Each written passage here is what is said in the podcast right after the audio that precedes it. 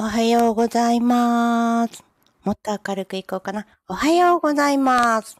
はい。110歳まで幸せに生きるために50代からラジオを始めた三宅優子です。おはようございます。今日はですね、あのーまたまた学んだことアウトプット。人生はいいことばかりじゃないんだよっていうお話をしたいと思います。えっ、と、そうだね。いいことのか後には悪いことがあるとか、陰と陽はセットだよっていうのを毎回言ってるんですけど、前ね、そこに全然気づかない私は、なんで私ばっかりっていうのが本当にたくさんありました。えーいつもね、悲願伝の自分のことを卑下してね、あの人ばっかりとか、私なんかこの世に生まれなきゃよかったんだとかね、本当にそういうことをずーっとずーっと思っていた時期がありました。っていうか、正確に言うとちっちゃい頃からそんなだったんですけどね。それをね、どこかで正してくれようと神様がしたんでしょうね。旦那さん、元の旦那さんとね、あの、離婚が決まった時に、それはもう恨みました。旦那さんは、うちの旦那さん浮気したんですけどね、その浮気相手のこと憎んでみたりとか、元の旦那のこと今までこんなにしてきてあげたのにっていうね。わかります？このあげたのにとか、ね、言う言葉。これ良くないよね。でも、ずっと使ってました。それで、あのーなんだろう、その時にはね、本当に気づかなかった。で、やっぱり自分ばっかり、こんな思いするんだとか、あ、もう過去に適当な生き方してきたからこうなっちゃったんだとかね、いろんなことをね、反省して、で、もうどん底だ、みたいな気持ちになりました。全然どん底ではないですよ。ちゃんとご飯も食べれる環境にあったし、夜もね、屋根のあるお家で寝れてたし、全然どん底ではないんですけど、なんかそういう風にね、落ち込みまくってて、あの、どよどよしてました。2ヶ月半かな、ご飯全然食べれなくなっちゃって、あの、何で生きてたかっていうと、コーヒーと牛乳と、みたいな感じです。カフェオレが私の、あの、生命線をつないでくれたみたいなね。そんな状況だった時期がありました。でも、その後に、あの、ものすごい人生が変わってきたんです。まあ、自分で変わりたいっていう願望がそこでものすごい出たので、まず、あの、ダイエットの仕事を紹介されて、これを、あの、仕事にしないかっていうことで来たので、まず自分が痩せなければいけないと。どっちかっていうといつもぽちゃぽちゃしたね、体型なんですけど、その時はね、もうなんか、あのーなんだろう、どっかにあったんでしょうね。元旦那さんを振り向かせたいというよくわかんない願望が。で、それで仕事を始めるにあたり、やっぱり自分も痩せなくちゃって言って、えっ、とね、何キロ痩せたんだろう。だいぶ痩せました。で、うんと、見た目が変わりました。まず髪の毛もいつもショートだったんですけど、ちょっと伸ばしてみて、で、ちょっと女らしい雰囲気を出してみたりとかね、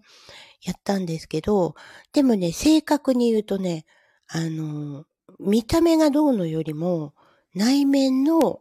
子供守らなきゃっていう気持ちが前面に出てきて、多分人に与える印象がすごく変わってきたんだと思います。そこからですよね。私、結婚してる時は、SNS とかやったことなかったので、あの、本当スマホも持ってないぐらいな感じだったんですけど、そこからすごい幅が広がって、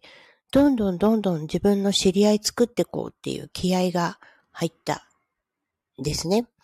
それで、えっと、まあ、まず Facebook から始めたんですけど、その前 mixi ってやつをやってましたね。懐かしいね。 mixi やって、で、そこであの、交流会みたいなのが、オフ会っていうんですか？そういうのに行き出して、どんどんどんどん人脈広がってって、で、えっ、と、今度何年ぐらい経ってからかな？ある程度人脈できた時に今のうちの旦那さんと出会い、で、こういうね、あの、その当時はユーストリームだったんですけど、ユーストリームとか YouTube とか配信系のもので自分をアピールしていったらいいよっていうことを教えてもらい、で、えっ、と、今度、そのダイエットの仕事の他に化粧品をね、扱う仕事を始めたんですよね。したら、やっぱり仲良くなる人は女の人が多いのがいいなっていうことで、女性起業家をね、集めて、あの、女子会やったりとか。すごかったです。100、130人ぐらい、ちょっと声かけたらすぐそのくらい集まってる女子会をね、今の女子会の走りみたいな感じでいっぱいやってました。っていうことは、もう私なんてと言ってた私はもうそこにはいなくなっていたんですよ。だから、やっぱり嫌なことが起こった後、ちゃんと乗り越える力を試されたのかなって。で、そこで超えていった時には、考えもつかないような人脈であったりとか、あの、お仕事の展開であったりとかね、そういうことを、あの、得ることができました。だから、今現在ね、ちょっと嫌なことあったとしても、落ち込まないで、必ずいいこと起きます。でも問題は 自分がね、良くしていきたい。もう自分の人生良くしていきたい。その気持ちがあるかないかが差になるかなと思いました。今もね、やっている副業の方のお仕事が、あの、結構マーケティングのことをね、いろいろ教えてくれるんですが、やっぱりそういうことをね、先駆けでやってる人って、あの、結構成功するためは、にとか、あの、心の持ち方とか、たくさんの人を見てるから、人間育成であったりとか、そういうことをね、してる人が多いのでね、いつもいろんな人に、あの、励まされたり、元気もらったり、アイデアもらったりっていうことをやってます。で今日はその人たちと月に一度の、一度のね、大きな会合があるので、そちらの方に出向いていこうと思います。ふって思い出したけど、本当にあの、嫌な